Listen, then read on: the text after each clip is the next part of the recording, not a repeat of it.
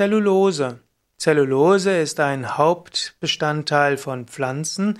Zellulose ist die häufigste organische Verbindung und Zellulose ist der wichtigste Ballaststoff für den Menschen. Zellulose ist zunächst eine organische Verbindung. Sie ist das sogenannte häufigste Polysaccharid, Vielfachzucker. Zellulose besteht aus Hunderten bis Zehntausenden Glukoseeinheiten.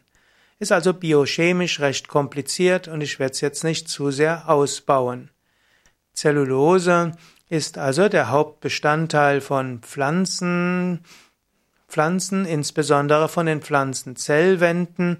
Es gibt bestimmte Pflanzen, die bestehen hauptsächlich aus Zellulose, zum Beispiel die Baumwolle selbst besteht aus rein, nahezu reiner Zellulose, Holz enthält zur Hälfte Zellulose. Und äh, Zellulose macht normalerweise bis 50 Prozent von Masseanteil pflanzlicher Zellwände aus. Zellulose hm, spielt auch eine Rolle in der, letztlich in der Industrie. Im Grunde genommen, die alle natürliche Kleidung pflanzlicher Art besteht aus Zellulose. Holz letztlich ist auch der wichtigste Bestandteil, ist Zellulose. Und so kann man sagen, für die menschliche Kultur spielt Zellulose eine große Rolle. Zellulose im, in der Nahrung des Menschen. Menschen können, wie die meisten anderen Tiere, Zellulose nicht wirklich abbauen.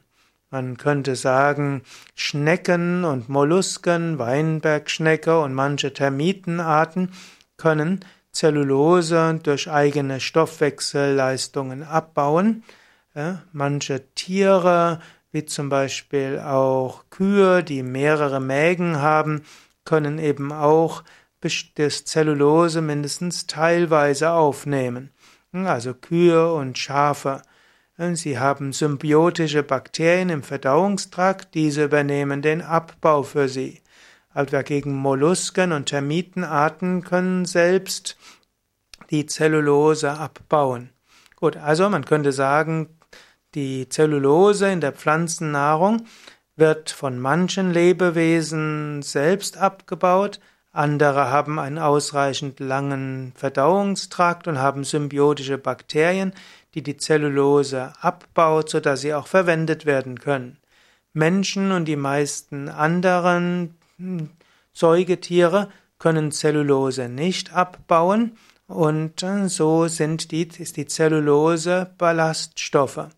In manchen Zeiten hat man gedacht, dass Ballaststoffe nicht gut wären und hat deshalb hm, Auszugsmehle und Weißbrot und Zucker und so weiter propagiert und hatte gedacht, man müsste nur irgendwo die richtige Zusammensetzung finden von Kohlehydrate, Eiweiße und Fette, vielleicht noch ein paar Vitamine und Mineralien und dann hätte man die ideale Nahrung für den Menschen. Das ist zum Beispiel die sogenannte Astronautenkost. Aber schon im 19. Jahrhundert hat man festgestellt, dass Auszugsmehle ungesund sind und dass Menschen, die sich von weißem Reis ernähren, Mangelerscheinungen bekommen. Das war zum Beispiel ein Problem, als die europäischen Kolonialmächte Länder wie Indien oder auch Indonesien eroberten und dann die Völker dort, die Kulturen dort, die eigentlich Vollkornreis gegessen haben, zu weißem Reis inspirierten, was dann später auch in China geschehen ist. Und danach haben die Menschen plötzlich verschiedenste Mangelerscheinungen bekommen.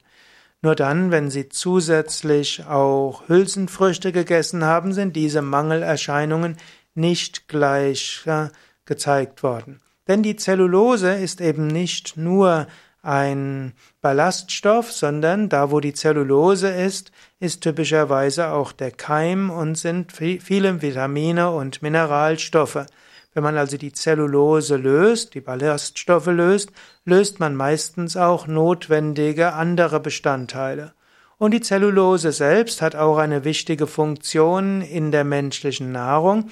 Sie, die Zellulose hm, ist, äh, ist wichtig als Trägersubstanz. Wenn man ausreichend Ballaststoffe hat, dann kann nämlich auch äh, der Verdauungsbrei gut transportiert werden. Wenn man zu wenig Zellulose hat, zu wenig Ballaststoffe, dann kann es entweder zu Verstopfung kommen oder auch zum Reizdarmsyndrom oder es, die Nahrung kann auch gären im Darm. Und so ist wichtig, ausreichend Zellulose zu haben. Vielleicht noch eine kleine Ergänzung. Auch der Mensch hat ein paar anaerobe Bakterien im Dickdarm und im Blinddarm und so kann ein kleiner Teil der Zellulose auch im Menschen zu kurzkettigen Oligosacchariden abgebaut werden und so kann der Mensch auch Zellulose in der im Dickdarm resorbieren und absorbieren, eben nachdem sie abgebaut wurde. Dennoch, äh, Ballaststoffe haben nur wenig Kalorien. Wichtig äh, ist eben die, äh, noch eines, die Zellulose ist eben auch ein Nahrungsmittel für Bakterien und gerade die für den Menschen gute Bakterien und auch einige der guten und wichtigen Pilze brauchen Zellulose. Und so ist es auch wieder so, im Darmtrakt ist ein wunderbarer, äh, wunderbare Symbiose von verschiedenen Bakterien und Pilzen. Und wenn der also Hefepilzen, und wenn der Mensch eine sich gesund natürlich ernährt, dann ist dort ein gutes Gleichgewicht. Wenn der Mensch aber sich so ernährt, dass bestimmte Bakterien oder auch Hefepilze übermäßig wachsen, dann kommt die Darmflora durcheinander. Und das geschieht zum Beispiel durch zu wenig Essen von Zellulose und zu viel Essen von Zucker und Auszugsmehlen.